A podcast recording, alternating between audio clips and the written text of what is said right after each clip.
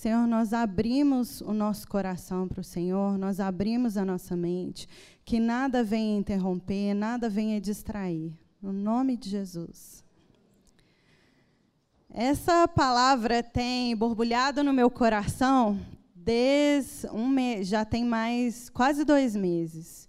E chegando aqui na comunidade, Deus me mostrou a vida de muita gente ferida mesmo aqui na comunidade e mesmo assim essas pessoas adorando a Deus. E eu quase chorei, porque isso é uma perseverança, isso é um sacrifício de louvor que a Bíblia fala. Eu vou contar para vocês sobre a Bonchua. Ups. Essa é a Bonchua. É, numa das aldeias que a gente foi, eu fiquei na casa dela. E ela me chamou para orar assim no meio à noite, né, antes da gente dormir, e ela queria que a gente orasse por ela e Deus me deu uma palavra. É, como que ela tinha sido perseverante durante os anos e como que Deus estava feliz como ela como filho perseverando que Deus iria honrá-la. Eu não sabia nada sobre ela. E quando eu terminei de orar, ela ficou muito feliz e ela falou: "Olha, eu fui a primeira cristã nessa aldeia. E durante um tempo eu só tinha versículos, eu não tinha acesso à Bíblia. Depois veio um missionário e eu consegui ter uma Bíblia, mas eu continuei sendo a única cristã por muito tempo. Mas depois foram se convertendo aos poucos e hoje tem 30 cristãos nessa aldeia. Mas é bem difícil você ser cristão em áreas remotas, em aldeias. Porque o budismo ele acredita que quando você deixa o budismo para se tornar cristão, você e a sua família são amaldiçoados. Então, assim, a, a, mentalidade até dos cristãos, eles não sabem te dizer quem é mais forte, se é Jesus ou se são os espíritos. A gente, o Tim teve oportunidade nas visitas nas casas, uma das pessoas falou com ele, olha, eu acho que os espíritos são mais fortes que Jesus, porque eles vivem coisas uma batalha espiritual muito grande. A irmã, a cunhada da Bonchu, eu tive a oportunidade de orar com ela algumas vezes, toda hora ela via pedir oração, mas ela o que aconteceu é que o filho dela estudava na cidade, porque não tem como estudar lá na, na aldeia, e chegando lá, ficou três meses sem comunicar com ela. Ela falou: É, eu vou lá na cidade ver meu filho. Chegando lá, tinha um mês que ele tinha sido assassinado. E lá eles cremam e colocam as cinzas no, no tipo uma floresta budista, que é tipo cemitério deles, e o povo nem gosta de ir porque ele, eles acreditam em fantasmas. Então, ela ficou assim, totalmente em choque, ela o marido. Tipo, meu filho morreu, eu não tenho como ver. O que, é que eu faço? E aparentemente foi por causa de galinha, de briga querendo galinha, e ele nem era o responsável, atiraram nele. Passou um pouquinho de tempo, o marido dela sofreu um acidente de moto, bateu a cabeça e perdeu as faculdades mentais. E em aldeia, quando você tem alguma deficiência, você é excluído mesmo. É bem taxado que você foi amaldiçoado. E eu olho para essa mulher, ela é a diácona da igrejinha na aldeia, lá no Morrinho. Ela vai todos os dias no culto. O povo carém, eles costumam, às cinco e meia da manhã, levantar para orar. E ela está sempre lá. E o pastor falou: Olha, essa é a cristã mais fiel que eu tenho. A gente chegou nessa aldeia, eles estavam com muito medo. Eles estavam muito opressos, os cristãos estavam, os poucos cristãos que estavam lá estavam muito divididos. E Deus falou comigo: olha, você vai pregar hoje à noite, eu quero que você é, é, faça uma guerra espiritual com ele. Você vai levantar todo mundo dessa aldeia para se levantar contra é, esse espírito que está oprimindo essa aldeia. E eu já fiquei assim, oh Deus, a gente não mexe com esses trem, ficar brigando com o principado, com esses negócios. Deus, por que, que você está com medo? Eu que estou te mandando. Eu, beleza. Aí fui lá, né? E a gente está orando por algumas pessoas lá na frente, já antes de ter esse momento de oração. E aparece um anjo lá na porta da igreja, lá, lá no fim da igreja, e tudo escuro lá fora, porque é né, no meio da aldeia, né, a igrejinha lá no monte. E esse anjo está só assim: vem cá, vem cá. Eu estou assim, não estou vendo, eu estou aqui orando pelo povo, entende? Tem um momento que acontecer. E o anjo, vem cá, vem cá. Aí eu, beleza, saí assim de fininho lá da frente e fui lá ver o que, que era. Cheguei lá, ele sumiu. E eu olhei para fora, estava o marido dela. E ele, como tem problema ele, mental, ele só fica rindo. Ele ficava, né? Só rindo, assim. E era uma risada meio estranha. Mas eu não conhecia o cara ainda, eu não tinha ouvido a história ainda. E eu sentia aquela opressão, mas eu falei assim: o anjo me chamou aqui por alguma razão. E ele estava lá no escuro, eu só falei: vem cá, vamos entrar aqui, né? A gente vai ter um momento de oração, vamos entrar. Aí ele sorriu, ficou todo feliz, entrou. E aí a gente fez esse momento de guerra espiritual, de oração e tal. E, gente, eu fui lá de novo, o cara não fica rindo assim. O, aquela opressão, não só o problema mental que estava sobre ele, acabou. E eu tive oportunidade de conversar com a esposa dele no outro dia e ela estava bem triste. E aí que eu descobri a história deles, e aí Deus falou no meu coração, e eu falei com ela: olha, eu sei que gente que tem esses problemas, eles são rejeitados na aldeia, e você, com tudo que você passou, você tem pensado que Deus esqueceu dele, mas Deus não esqueceu. Ele mandou um anjo ontem só para me chamar para pegar ele para o momento de oração. Deus não esqueceu ele. E eu não sei de você. Se você sente que Deus esqueceu de você, que ele não está fazendo que você acha que ele tem que fazer, ou ele esqueceu de algum membro na sua família, mas se ele lembra de um homem assim, lá no meio de uma aldeia, no meio do nada, com certeza ele lembra de você. E ele vai fazer o que for preciso para te ter, para você desenvolver e crescer nele. Então, o tema da minha pregação hoje é o que fazer quando Deus não é fiel. Quem ficou incomodado com esse tema? Quem concorda que esse tema está errado? Engraçado, né? Porque a gente pensa assim, não, isso não é bíblico. Como ousa ela chegar na frente e falar isso? Mas quantos aqui já pensaram, Deus, você não está sendo fiel comigo? Quantos aqui foram atacados na mente, fizeram uma oração, Deus, o que, é que você está fazendo? Eu estou aqui sendo fiel, mas o Senhor não está sendo fiel comigo. Esse é o meu versículo, um dos versículos prediletos que eu tenho na Bíblia. Salmo 33, 4. A palavra do Senhor é verdadeira, e Ele é fiel em tudo o que Ele faz. Então, Vamos mudar o tema da pregação de hoje? O que fazer quando eu não estou vendo a fidelidade de Deus?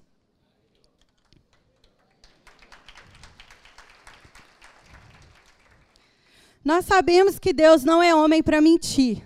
Então, o que ele falou com a gente, ele vai. Você acredita nisso? Será?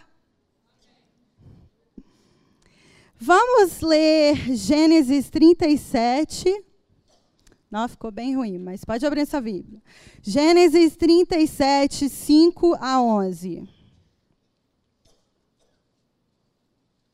Gênesis 37, 5 a 11.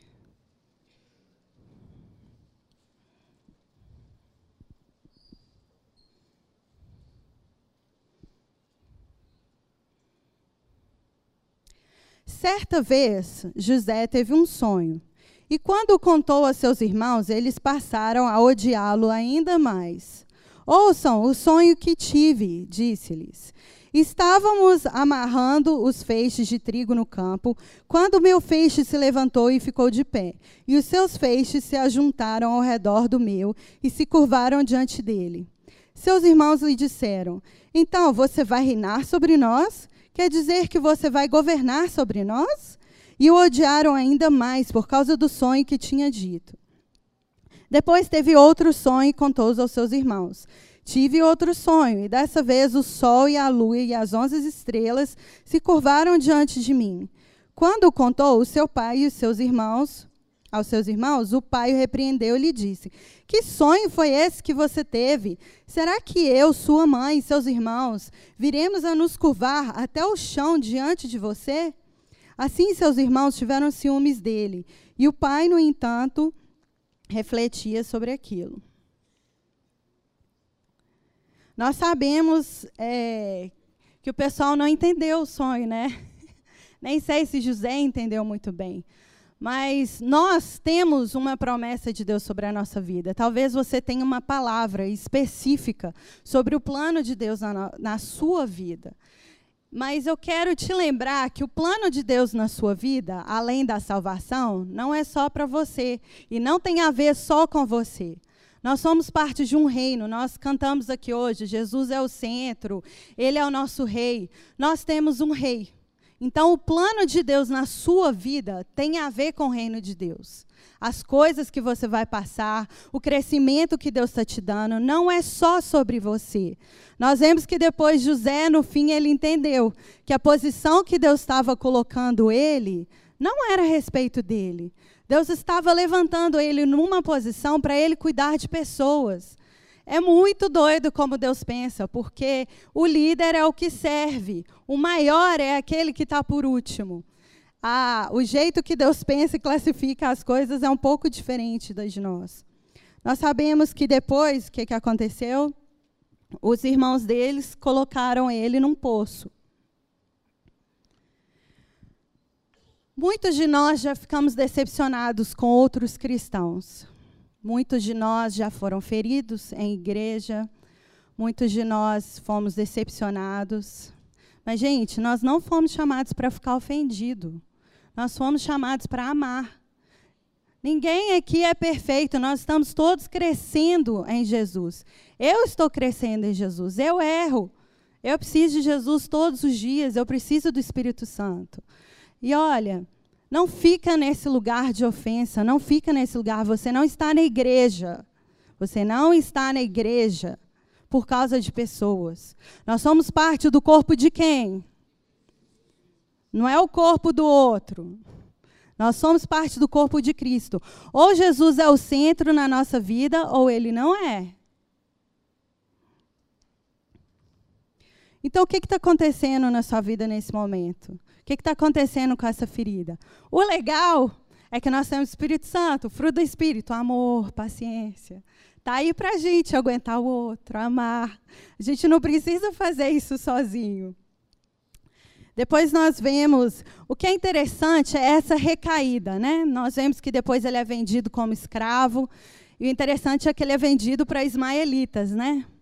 Ele era da família escolhida de Deus, ele era descendente do filho da promessa. E ele é vendido para aquele outro que não era, que foi a tentativa humana de consertar as coisas. Ele estava rebaixando cada vez mais. Eu não sei de você, mas é difícil ser humilhado. É difícil quando você tem um chamado em Deus, você tem uma palavra de Deus, mas o que acontece na sua vida é o oposto. O que acontece é a humilhação, é a ferida. E aquelas pessoas que deviam estar te ajudando a se levantar, a te construir, muitas vezes fazem o oposto. Infelizmente, fazem o oposto. Mas e aí, o que é que você faz? É Deus? Ele não está sendo fiel com você? Ele mudou, de repente, ah, eu era, agora eu não estou afim, não. Não foi isso que aconteceu. Ele era herdeiro, agora ele é escravo. Ele mudou de status. O escravo está muito abaixo, ele não tem direito a mais nada. Uma pessoa que estava na posição de filho mais amado, herdeiro, né, de, de Jacó, herdeiro de Abraão, naquela promessa de Deus, agora ele era um escravo. Ele era muito menos do que uma pessoa normal. E nós sabemos que então ele vai para o Egito, ele é comprado por Potifar, o chefe da guarda. E ele podia falar assim: não, olha só, Deus me destituiu total. Agora eu nem estou mais no meio da congregação, eu estou lá no mundão, nos caras que anti-Deus total. Eu posso largar tudo, desiste, né? Ficar desanimado. O pessoal fala, né? Aquele vídeo do Joseph Clinton. A vida é uma, uma caixinha de surpresas. Qualquer um poderia ficar desanimado. Mas não Joseph Clinton. José não ficou. O que, que ele fez? Ele foi fiel. Independente. Foi usar as habilidades e o chamado dele, o dom dele. Administrar. Ele fazia isso já para o pai dele. Ele foi usar as habilidades dele. E ele foi tão fiel, fala que Deus estava com ele. Deus abençoou ele. Abençoou ele tanto que abençoou a casa de Potifar.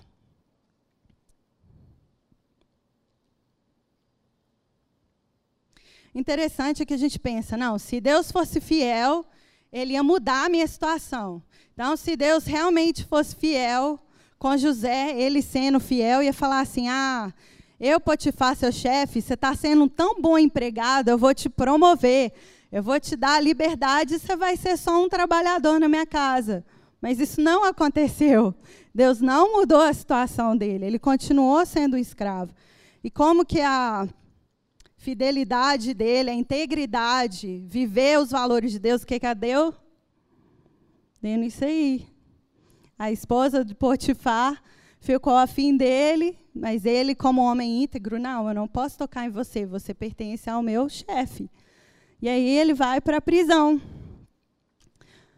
Aí você está lá, nesse momento de deserto na sua vida, e aí você lembra da promessa de Deus, Aí fala: Deus, cadê a tua fidelidade? Eu estou vivendo a integridade, eu estou fazendo tudo certo. Você não me deu uma palavra, você não me deu um chamado, mas eu estou aqui. E aí?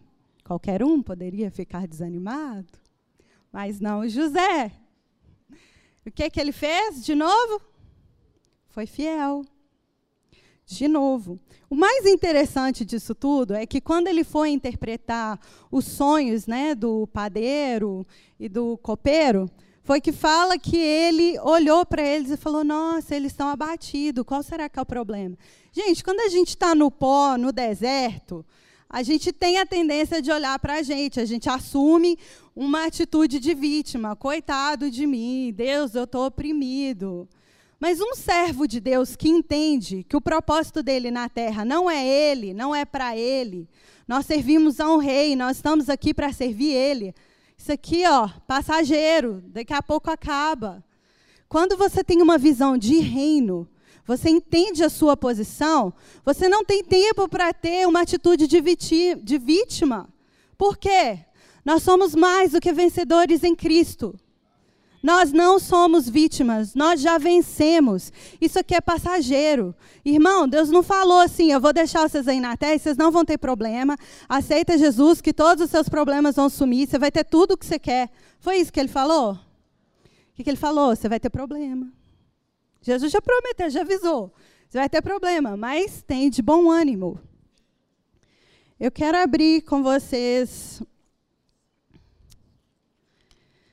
Vamos abrir em Filipenses 4, 12. Filipenses 4, 12.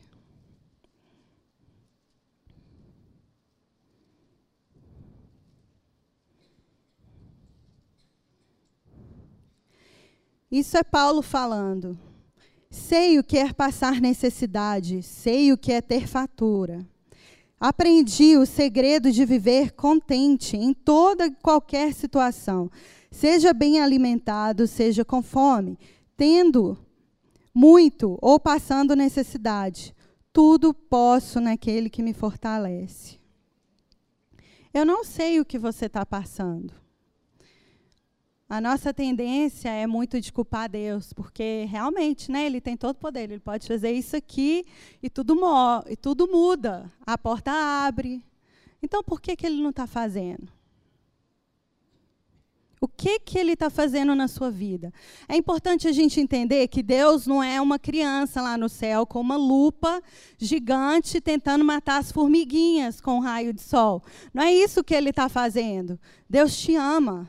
Você é a coisa mais preciosa para Deus em todo o universo. No ponto de Jesus vir e arriscar tudo por você, morrer e ressuscitar por você. Mas Ele permite certas coisas na, acontecer na nossa vida. Porque Ele tem um plano. Deus tem um plano para a sua vida. E Ele tem um plano de reino. Nós temos dois reinos. Nós temos o reino das trevas, de onde nós fomos tirados, para o reino da sua maravilhosa luz, o reino de Jesus. E o nosso trabalho é alcançar o povo do outro reino. Então nós temos uma oposição enorme. Nós temos pessoas imperfeitas se opondo, nos machucando, nos ferindo. E nós também temos um reino das trevas vindo contra nós. O que, que nós vamos ter? Problema. Jesus já avisou. E qual que é a nossa atitude? Gente, a sua atitude define tudo. Foi isso que José fez. Ele não baseou o sentimento dele, ele não baseou a mente dele no que ele estava passando. Ele baseou em quem Deus é. Quem que Deus é? Ele é fiel. Ele é amor. Ele é soberano. Ele não te esqueceu, ele sabe o que está acontecendo. Gente, Deus não tem prazer no seu sofrimento. Ele não tem nenhum. Ele te ama, ele sente a sua dor, ele sabe cada lágrima que você derrama. Ele não tem prazer, mas ele tem um plano. Nós sabemos que é interessante o que, que José fala quando ele vai interpretar o sonho, né? Ele fala que o, a revelação ela vem de Deus. Até ali naquele momento ele apontou para Deus. Ele não apontou para si mesmo. E ele ficou esperando, né, o momento que Deus ia fazer alguma coisa. E se Deus não fizesse, ele ia continuar sendo fiel. Mas é o mais interessante que ele interpreta os sonhos, mas depois, quando é, o padeiro chega e fala. Padeiro ou copeiro? Minha mente. Bizil. Ele chega para o faraó e ele fala: Olha, é, tem um cara que consegue interpretar sonhos. Copeiro. Muito obrigado. O que, que acontece? Ele chega para o faraó e fala: tem um cara lá na prisão que interpreta sonhos. Mas ele não chama José de prisioneiro. Ele chama José de servo do capitão da prisão lá, do capitão da guarda, e ele fala que ele é um hebreu. Gente, isso fala de identidade. Ele demonstrou o status dele, ele continuou sendo um servo escravo, porque era o status dele, mas ele continuou sendo um obreiro, um hebreu. A sua identidade, ela não muda por causa da sua situação. Não importa o que você está passando na sua vida agora, ou o que você já passou, você continua sendo filho do Criador do universo. Você continua sendo cordeiro com Cristo. Gente, cordeiro significa tudo que é dele é seu. Você continua tendo autoridade de Cristo na sua vida. Nada mudou, só a sua circunstância. Lembra de quem você é. Lembra de quem você é. Quando o inimigo vier colocar pensamento na sua cabeça, quando esse sentimento de vítima, lembra de quem você é. Então, o que, que você vai fazer quando você está pensando ou não vendo a fidelidade de Deus? Primeiro, lembra de quem Deus é. Ele é fiel. Fala isso na cara dos seus inimigos. Qualquer pensamento contrário é mentira. Nós não vivemos em mentira. Nós vivemos na verdade. Segundo, lembre-se de quem você é. Isso não muda. É uma verdade eterna. Você é filho do Criador do universo.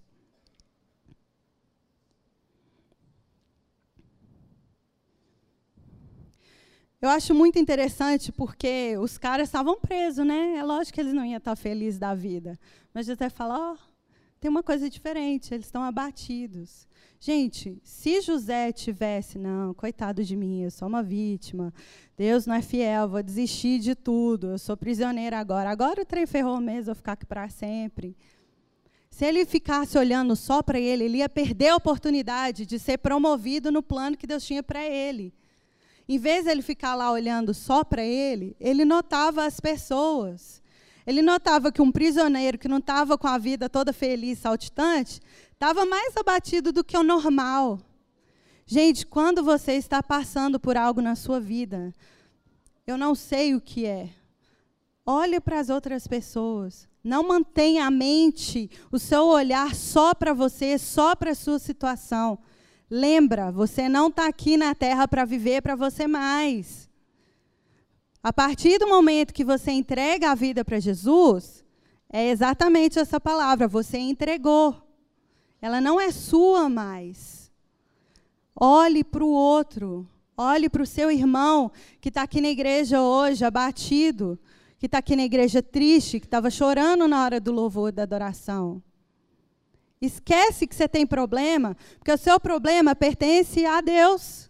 Se a sua vida pertence a Ele, tudo que está na sua vida pertence a Ele. Não é só as coisas boas. Você não vai resolver seu problema sozinho. Gente, nós não vivemos por, pelo que nós vemos. A nossa fé transcende isso. Fé é o quê? Crer naquilo que a gente não vê.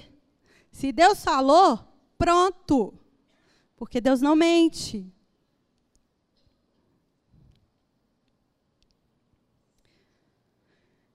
É interessante, né? Porque quando a gente é, perde a nossa reputação, quando a gente é decepcionado por outras pessoas, é um teste, né? Para ver o nosso próprio coração, como é que tá. Mas e aí quando a gente é promovido? O que que a gente vai fazer? Nós vamos nos vingar daqueles que nos feriram? Ou nós vamos amá-los? Se você não entende quem você é no reino de Deus e que a sua vida não é sua e que você não está vivendo mais para você, você vai querer resolver o seu problema com aquela pessoa. Mas quando você entende que você não vive para você e que Deus ama aquela pessoa, você não tem escolha. Você tem que amar aquela pessoa porque Deus ama ela. Você tem que olhar para ela como Deus olha para ela. Não com seus olhos naturais, porque você não faz parte mais dessa realidade.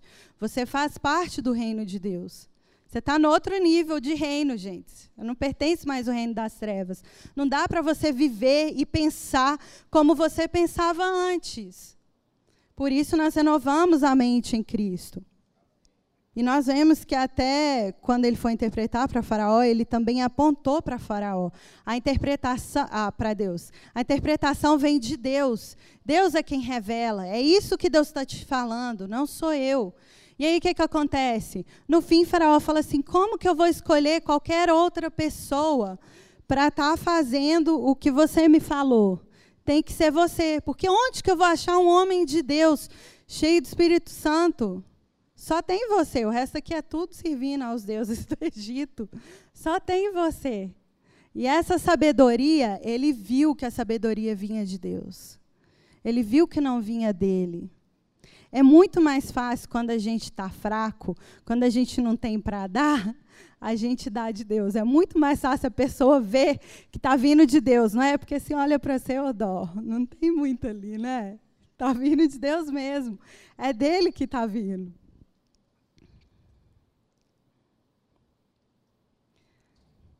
Então, quando Deus realmente te colocar naquela posição, aquela promessa, aquele chamado que Deus te deu, quando você for elevado àquela posição, porque na Bíblia fala: se você é fiel no pouco, sobre o muito eu vou te colocar. E aí? O que, que a gente faz? Continua. Continua sendo fiel, nada mudou. Você está vendo o, o, o que está acontecendo? Nada mudou. Deus não mudou. A sua posição não mudou, a sua identidade não mudou, e o que você tem que fazer não mudou. Só a situação que muda. Deus continua sendo o mesmo e a sua identidade em Deus continua sendo a mesma.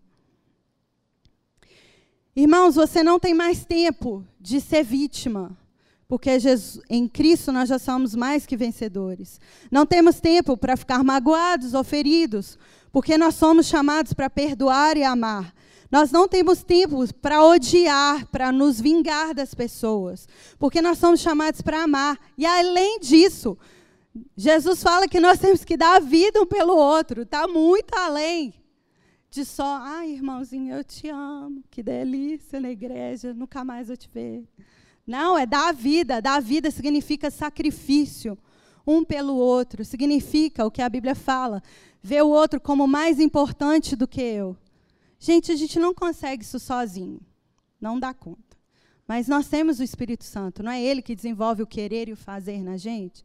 Graças a Deus, porque a gente não dá conta. Mas a gente não é para ser pesado.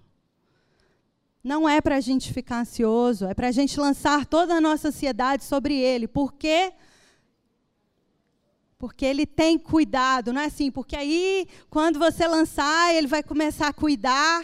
Não, porque Ele tem cuidado de você. Você pode não estar tá vendo, mas Deus continua fiel, Ele continua cuidando de você. Você pode estar no deserto, mas é no deserto que sai água da rocha, é no deserto que cai água do céu, cai aves, né? Cai comida, um maná. É nessas horas que a gente prova o milagre. A gente fica, uma vez, é, eu estava passando por uma coisa muito difícil e eu estava querendo uma resposta de Deus, assim, tipo assim, Deus resolve minha situação. E veio uma pastora orar por mim, que não tinha nem ideia do que era, e ela falou assim: Olha, você está esperando Deus chegar aqui de helicóptero e te tirar da situação. Mas ele está falando que ele não vai te tirar, ele vai andar com você pelo vale da morte. E o que, é que a Bíblia fala? Ainda que eu ande pelo vale da sombra da morte, não temerei mal algum, porque ele está comigo. Qual é a sua identidade? Quem é você? renova sua mente em Cristo. Uá, o que aconteceu?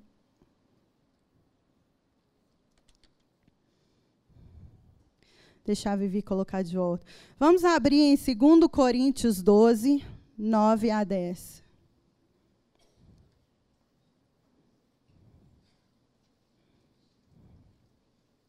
Já estou terminando, viu, gente? 2 Coríntios 12, 9 a 10.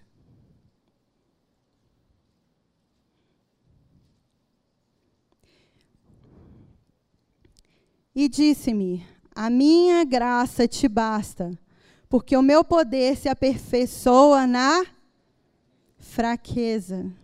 De boa vontade, pois me gloriarei nas minhas fraquezas, para que em mim habite o poder de Cristo. Por isso, sinto prazer nas fraquezas, nas injúrias, nas necessidades, nas perseguições, nas angústias, por amor de Cristo, porque estou fraco. Quando estou fraco, então eu sou forte.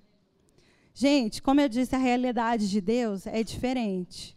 Quando você é fraco, aí que você é forte, porque aí Deus que vai fazer, porque Ele tem que fazer, que você não dá conta. É o melhor lugar para estar é na dependência de Deus mesmo. Seja você estando lá na posição já, ou sendo você ainda lá, na sua dificuldade. Em Zacarias 4, 6 fala, e respondeu-me, dizendo: Essa é a palavra do Senhor a Zorobabel, dizendo: Não por força, não por violência, mas sim pelo meu espírito, diz o Senhor dos exércitos. Deus não mudou o plano dele para a sua vida, ele ainda tem um plano. Ele tem um plano de reino. Você é parte desse reino. Lembra quem Deus é Lembra da natureza dele. Quando você estiver em dor, quando você não estiver vendo o que está acontecendo, lembra de quem Deus é. Se você não sabe, vai ler a Bíblia. Tem um livro enorme, só falando quem que ele é. E também nesse livro fala quem você é. Gente, ser filho de Deus não é pouca coisa, não. Eu não sei se o seu problema, se a sua dificuldade, né? A sua prisão tem sido pecado. Mas ele veio para libertar. Ele veio para dar vida em abundância. Você não precisa vencer isso sozinho. Na verdade, é difícil, né? A gente não consegue. Mas é Cristo. Ele vai te ajudar. O Espírito Santo vai te ajudar. Nós temos um ajudador, nós temos um consolador. Você não está só. Como eu disse nessa aldeia, Deus levou a gente para a gente orar com eles. E eu falei para eles: olha, eu sei que vocês estão opressos, eu sei que vocês estão desanimados, eu sei que vocês estão fracos. Então Deus trouxe a gente aqui para orar com vocês. Porque onde há um, dois ou mais em meu nome, eu estou lá. Tem um poder nesse negócio da gente orar como igreja. Né? Na Bíblia fala que as portas do inferno não vão prevalecer contra a minha igreja tem um poder nisso. Então nós vamos fazer isso aqui também.